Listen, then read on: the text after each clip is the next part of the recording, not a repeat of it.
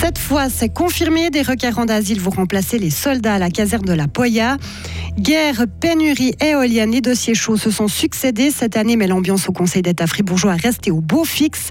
Les festins de fin d'année ne connaissent pas la crise, les fribourgeois ne comptent pas leurs sous pour se remplir la panse, et cela fait le bonheur des artisans. Météo, le temps restera perturbé avec de la neige en haute altitude et une douceur inhabituelle pour la saison. Bonsoir Isabelle Taylor. Bonsoir tout le monde.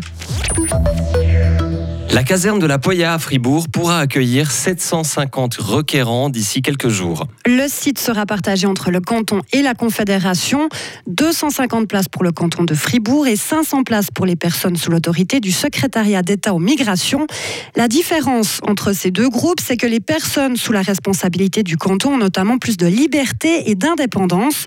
Ce nouveau centre d'accueil fédéral à Fribourg est nécessaire en raison de l'arrivée massive de nouveaux réfugiés en Suisse. David Keller du secrétariat d'État aux migrations. C'est bien clair, la guerre en Ukraine, ça a créé un énorme influx euh, des euh, gens qui demandent protection chez nous. Un nombre de plus que 60 000, jamais vu depuis des dizaines d'années.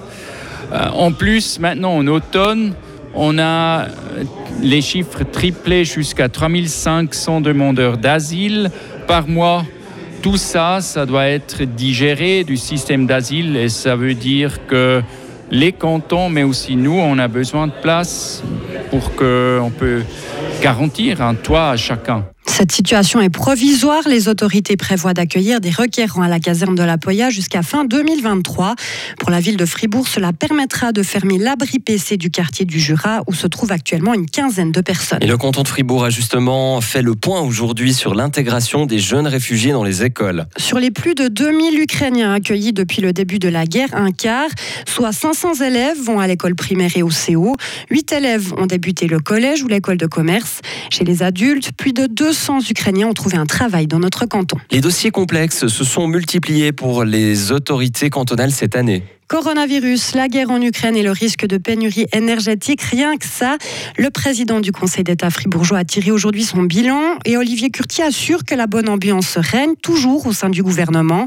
Les défis restent malgré tout encore nombreux, notamment pour développer les énergies renouvelables. On y réfléchit évidemment tous les jours. Quoi. La prochaine étape, c'est certainement de voir si on peut améliorer encore quelque chose au niveau de la promotion du photovoltaïque, qui marche déjà extrêmement bien. Hein. On est un des cantons phares au niveau du photovoltaïque, mais on peut toujours faire mieux. Raison pour laquelle on se penche sérieusement aussi sur la question, avec certainement des propositions à venir, la géothermie profonde.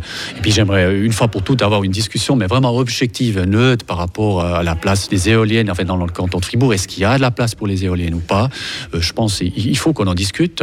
Il y a des arguments pour, il y a des arguments contre, mais il faut que la discussion soit objective et puis un peu moins émotionnelle parce que ces dernières années, elle était très très euh, émotionnelle cette discussion. Olivier Curtis cède le flambeau au PLR Didier Castella dès le 1er janvier prochain. Fondue chinoise, foie gras, plateau de fromage les repas de Noël seront copieux, copieux cette année. L'inflation pèse sur le budget des ménages, mais les menus des fêtes ne seront pas pour autant moins luxueux.